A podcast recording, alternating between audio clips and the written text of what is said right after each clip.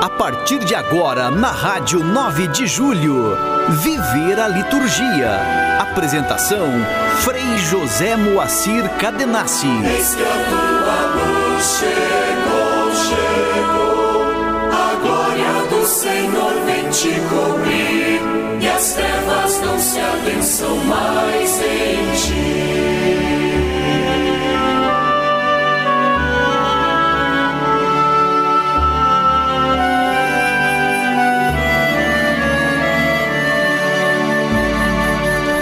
Olá, ouvinte da 9 de julho, você que nos acompanha aqui pelo Viver a Liturgia, que está neste momento em sintonia, nos ouvindo, interagindo, mas você que ainda vai ouvir o programa, porque hoje, com toda estas possibilidades, não de é, termos os programas disponíveis no Spotify, naquele sistema SoundCloud, que está lá no site da 9 de julho, estão nas redes sociais também. Eu deixo lá na página do Facebook da, do programa Viver a Liturgia. Temos uma página, curta, divulgue. Enfim, em todos os momentos estamos aí nesta interação. E hoje esta interação também se dá, né, por ser o dia do Senhor, estamos numa dimensão plena de, de, comunhão, porque celebramos o mistério de Cristo. Então, hoje, imaginar todas as comunidades que já celebraram ou ainda que vão celebrar, né? Estamos aí no quase no princípio da noite e com certeza nesta noite outras comunidades se reunirão. Então estamos nesta frequência da comunhão. E a comunhão hoje está tão explicitada na solenidade de todos os santos. Esta solenidade que tem o seu dia no primeiro de novembro, mas quando esse dia não é domingo, então a igreja no Brasil transfere para o domingo após o primeiro de novembro. É o caso deste ano. Então, hoje, 5 de novembro, nós estamos celebrando a solenidade de todos os santos. E lembrar que santo, santidade, provém de Deus, né? No princípio, a Sagrada Escritura reservou ao Deus de Israel o título de santo, unicamente a ele. E esta palavra que tinha um significado, né, de sagrado. Deus é o sagrado, Deus é o outro, tão transcendente, tão longínquo. Isto é mentalidade bíblica lá no, no Primeiro Testamento, né? Que o ser humano não pode pensar em manter contato direto com ele, não pode participar da sua vida e jamais pronunciar o seu nome. Na tradição judaica é assim, né? não se diz o nome de Deus. Mas a nós nos foi dado, né? e ao povo de Israel também nos foi dado a possibilidade de inverter né? esta, esta não acessibilidade a Deus, esta dimensão tão reduzida de sintonia com Ele. O mistério da encarnação em Jesus Cristo nos deu né, esta qualidade de portar o mistério, nos deu, na verdade, a consciência, né, porque o mistério todos portamos, isto até o povo da antiga aliança já, já, já trazia isso no, no seu mais íntimo, mas não se dava conta, não se permitia, né? Tanto é que Jesus foi considerado né, um, um transgressor, um marginal, porque ele fez essa aproximação da, da criatura humana, principalmente, né, mas de todo o cosmos, com Deus, de toda a obra criada. E legitimou isso com a sua encarnação. Então é um mistério que nós assim não vamos nunca esgotar, não vamos nunca nos cansar de comungar, de aprofundar, porque isto é simplesmente impensável para o nosso juízo, para a nossa razão, para a nossa inteligência, né?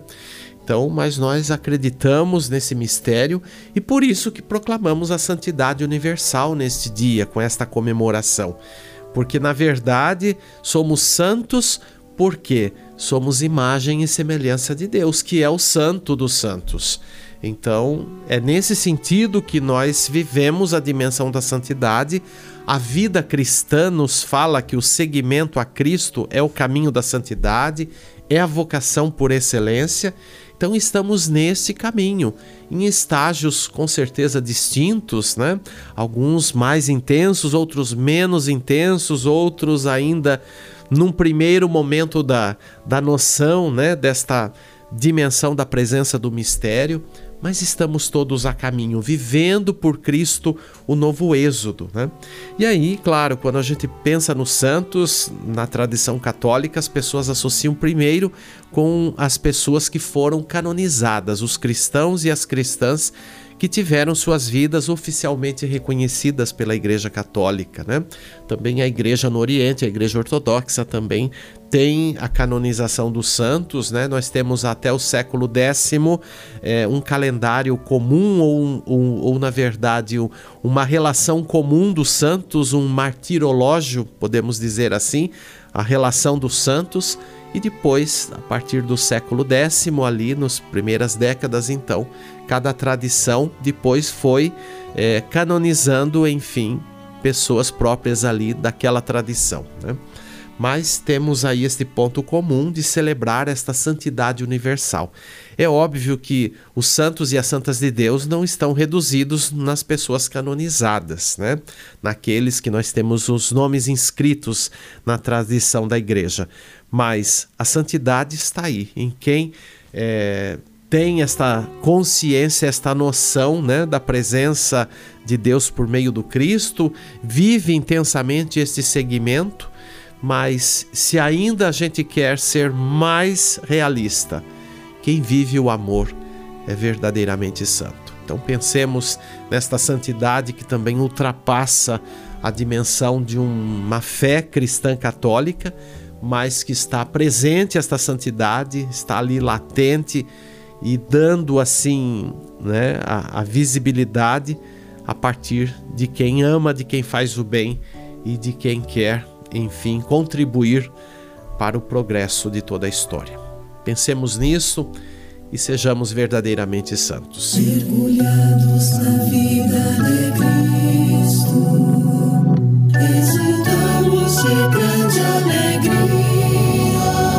Liturgia semanal. Os seus ecoam no mundo.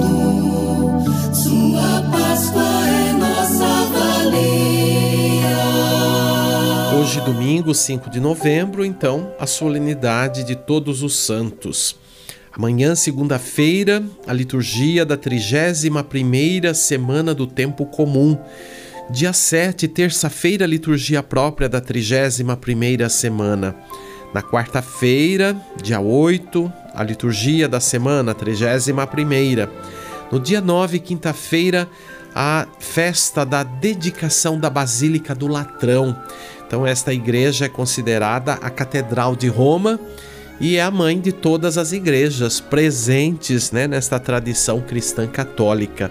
Então, por isso que tem a importância de a igreja em cunho universal celebrar né, esta dedicação da Basílica do Latrão e também nos ajudar com esta comemoração a rememorar a vocação de sermos igreja, né? Porque quando celebramos a dimensão eclesial, isto diz respeito à igreja universal.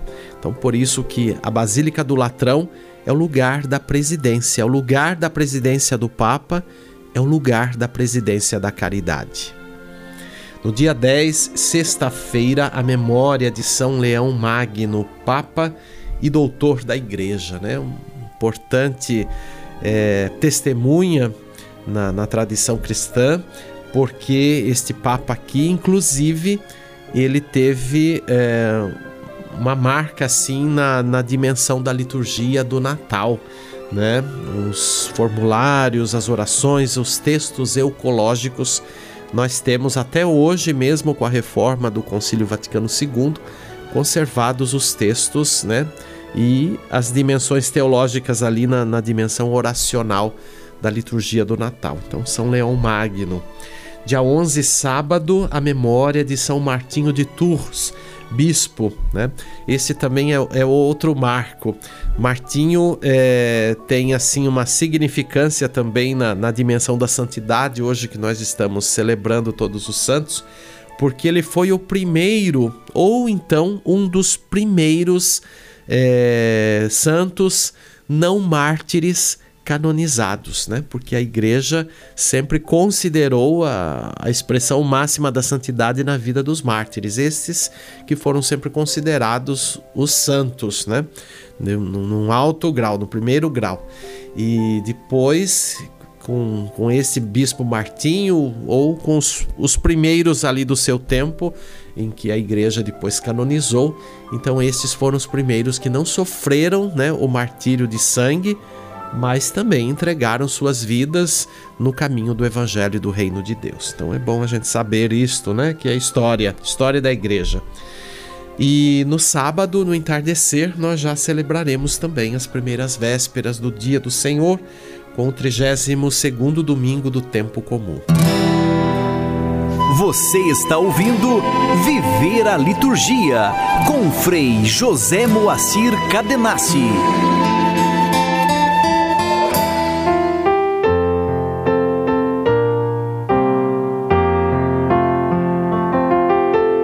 Igreja e Liturgia. Nós estamos desde o programa passado né, comentando, aprofundando, estudando a Desidério Desiderave, que é a carta apostólica do Papa Francisco sobre a formação litúrgica do povo de Deus. Né? Aliás, este ano é, de 2023, a semana de liturgia que aconteceu é, ali em Taici, no município de Indaiatuba. Esta semana já é tão tradicional aqui na, na nossa dimensão da igreja no Brasil. Né? É um evento promovido, ligado com uma faculdade católica aqui de São Paulo. É, então promoveu a semana de liturgia sobre a Desidério Desiderave. E nós já falamos na semana passada a importância desta carta apostólica que quer ser orientativa, né? E reflexiva diante deste momento que nós vivemos na igreja, de tantas resistências, de tantos equívocos também sobre a dimensão da vida litúrgica, né? Nós já consideramos bastante é, na semana passada, então agora a gente entra mesmo no, no, texto do Papa e na verdade vamos comentando, né? Não vamos fazer uma leitura aqui do texto, mas um comentário, e aí fica para você né, adquirir esse texto que a Edições CNBB né, nos, nos dispôs aí através das, das nossas livrarias católicas, procure, né? Incentive você que está aí em várias cidades, não para o interior, mas mesmo aqui em São Paulo. Quando a gente vai numa livraria católica, a gente tem que dar um testemunho ali dentro, sabe? É, muita gente vai para comprar seus objetos de devoção, suas coisas devocionais, seus livretos, enfim. Mas eu acho que nós precisamos de mais católicos nessas livrarias, querendo né, promover e também cobrando ali de, de, de quem administra esses locais ter uma literatura ali adequada também sobre a dimensão da igreja, né? Coisas referentes à Bíblia, coisas referentes à teologia, coisas referentes à própria liturgia. Hoje a gente entra numa livraria católica, você quase não vê isso aqui. E olha, eu já cheguei a, a, a, pedir em lugares que passei, principalmente no interior, né, em lugares que fui, que precisei de material ali para alguma situação e não tinha, e a pessoa que estava responsável ali nem sabia o que era, né? Então nós estamos assim num tempo, isso já é um bom reflexo para a gente ver o quanto que o Papa aqui está preocupado, né? Com essa questão da liturgia, por quê? Porque usam da liturgia para promover outras coisas, inclusive nesse campo devocional que tem o seu valor, mas não é o momento da liturgia para ser vivido inteirado ali com devoções e com tantas outras coisas mais, né?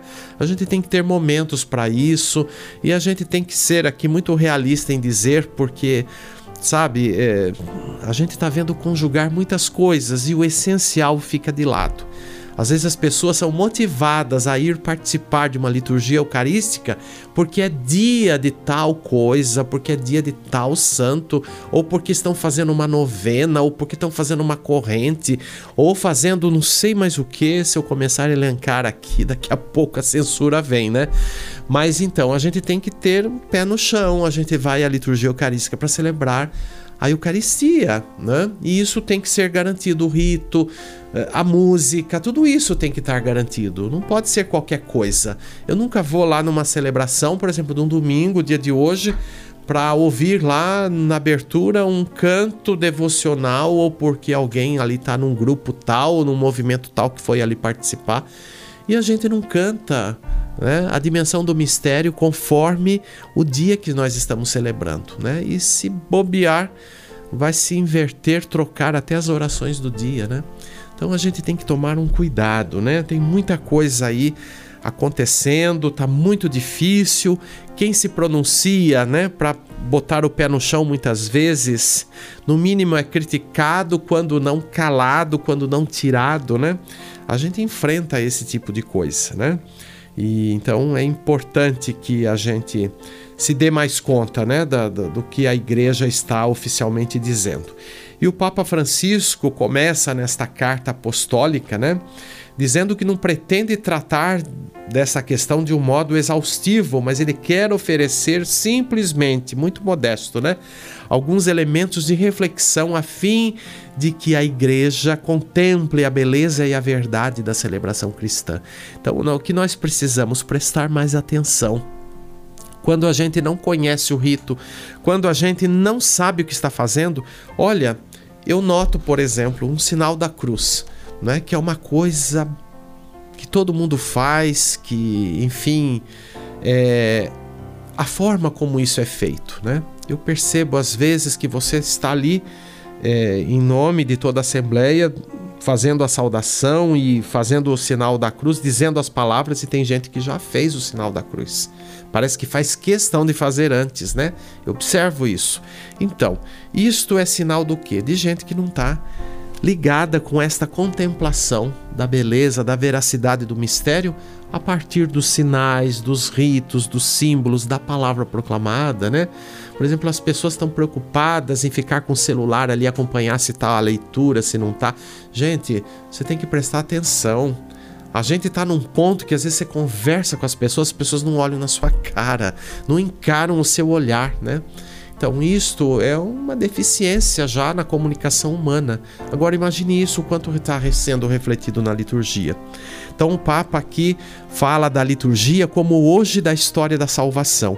E ele recorda a última ceia, né? Por isso que a palavra aqui é, do, do, do, texto, né? o título em latim, a tradução, ele vem inspirado no Evangelho de Lucas. Tenho desejado ardentemente comer convosco esta ceia pascal antes de padecer. Então, o desidério, desiderave quer dizer ansiava pelo desejo, ou seja, é Jesus que continuamente está desejoso de oferecer a sua vida, a sua intimidade, o seu mistério pascal através do culto é, da liturgia, da Eucaristia. Né? E nesse caso, o Papa lembra que há uma desproporção, a começar dos discípulos que foram convocados a preparar a Páscoa. Né? Pedro e João que foram enviados, segundo Lucas, para preparar a Páscoa. Então o Papa diz aqui no texto que eles não tinham muita noção do que eles estavam fazendo. Eles sabiam que estavam preparando a Páscoa, mas não sabiam o que iriam encontrar naquela ceia. Que experiência não iriam viver. Por isso que o Papa fala de uma desproporção entre a imensidão do dom e a pequenez de quem o recebe. Né? Então, isso o Papa já notou nos apóstolos e tem notado na igreja. A gente vai para a liturgia e a gente ainda parece que não tem noção do que está fazendo. Né? Eu não digo que todo mundo não tenha noção, claro que a gente tem noção, mas a gente precisa participar com essa perspectiva de conhecer e aprofundar facetas novas do mistério. Por isso que a liturgia, se num primeiro momento parece ser uma repetição, e eu não ouso dizer que é uma repetição, mas tem esta, esta coisa de retomar as orações, retomar textos, as músicas, etc. Não porque é uma, é uma repetição por repetir, mas porque cada vez que a gente retoma, a gente tem a oportunidade de conhecer justamente isso que eu falei, uma faceta nova do mistério que se dá naquela dimensão. da ritualidade, no conjunto dos ritos, mas ali no passo a passo de cada celebração. Então, por isso que às vezes a gente numa celebração fica tão motivado, por exemplo, com a proclamação do evangelho ou com a proclamação de uma carta ali do Segundo Testamento, ou às vezes com um rito, né, na hora do ato penitencial, na hora do Cordeiro de Deus, às vezes de uma forma ali singular, você tem um um insight, né? Você tem um up ali que você, poxa, não havia percebido, não havia sentido desta forma.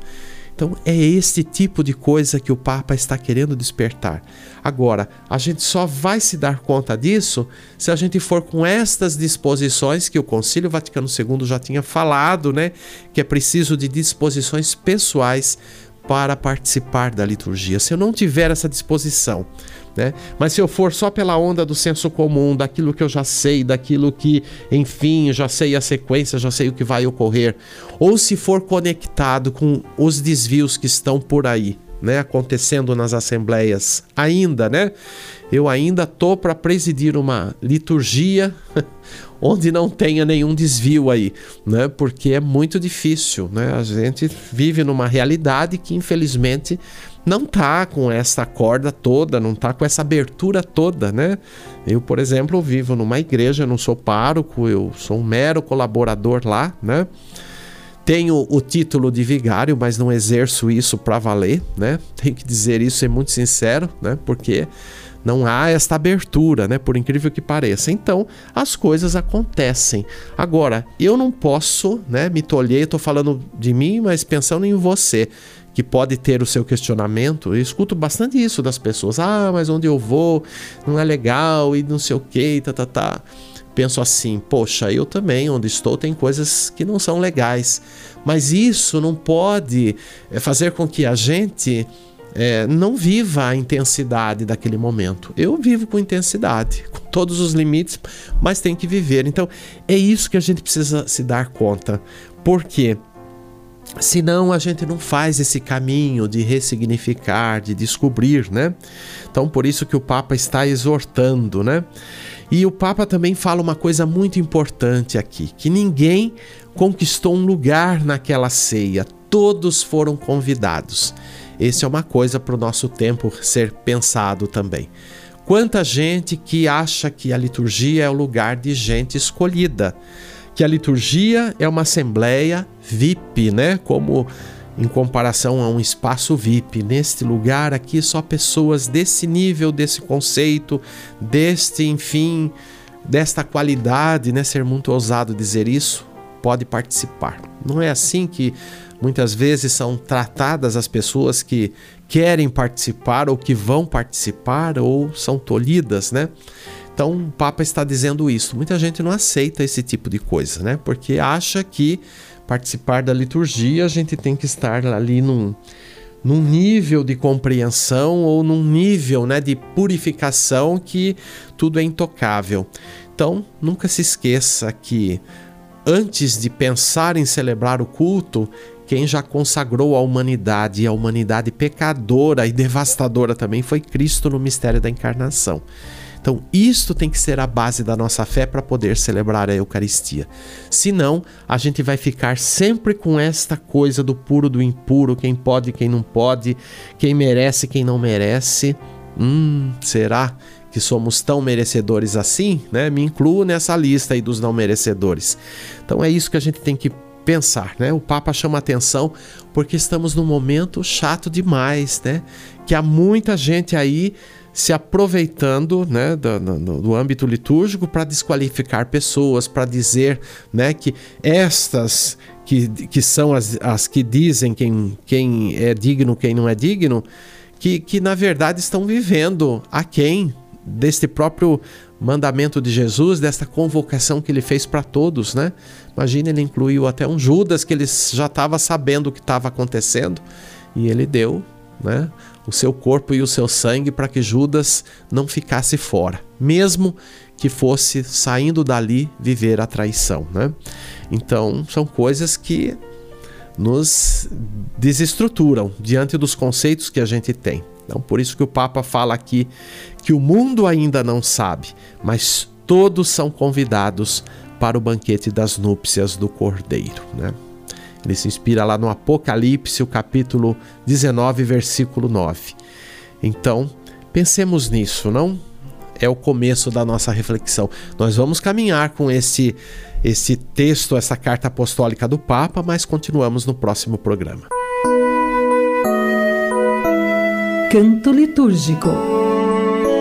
E nós vamos ouvir um canto propício para a comunhão deste dia, né? Para as liturgias da Eucaristia e também para celebrações da palavra com a distribuição da Eucaristia. Então o texto está inspirado nas bem-aventuranças, nas alegrias que o Senhor hoje proclama através do Evangelho. Então, um título da música, Felizes os que vivem a pobreza, né? A versão do texto aí do Evangelho e a música da irmã Miriam Collin. Vamos ouvir e meditar a dimensão das bem-aventuranças como expressões reais da santidade do cristão.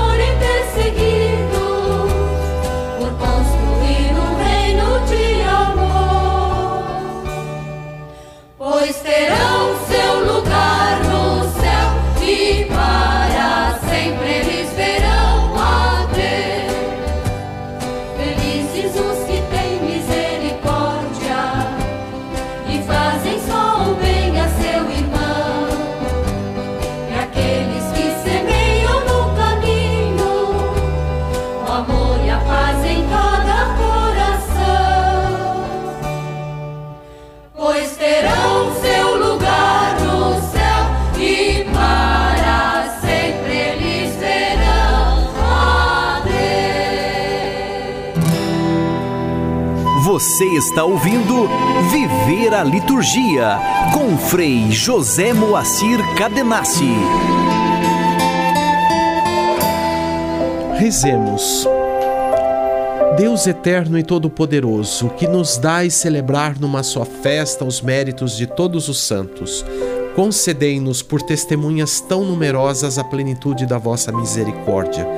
Por nosso Senhor Jesus Cristo, vosso Filho, na unidade do Espírito Santo. Eu espero você aqui no próximo Viver a Liturgia, sempre aos domingos. Divulgue, 6 horas da tarde, mas também você encontra todos os programas disponíveis nas redes sociais. Divulgue o nosso programa, mas divulgue também a Rádio 9 de Julho, né? Estamos aqui a serviço da evangelização. Muita paz. Você acompanhou o programa Viver a Liturgia.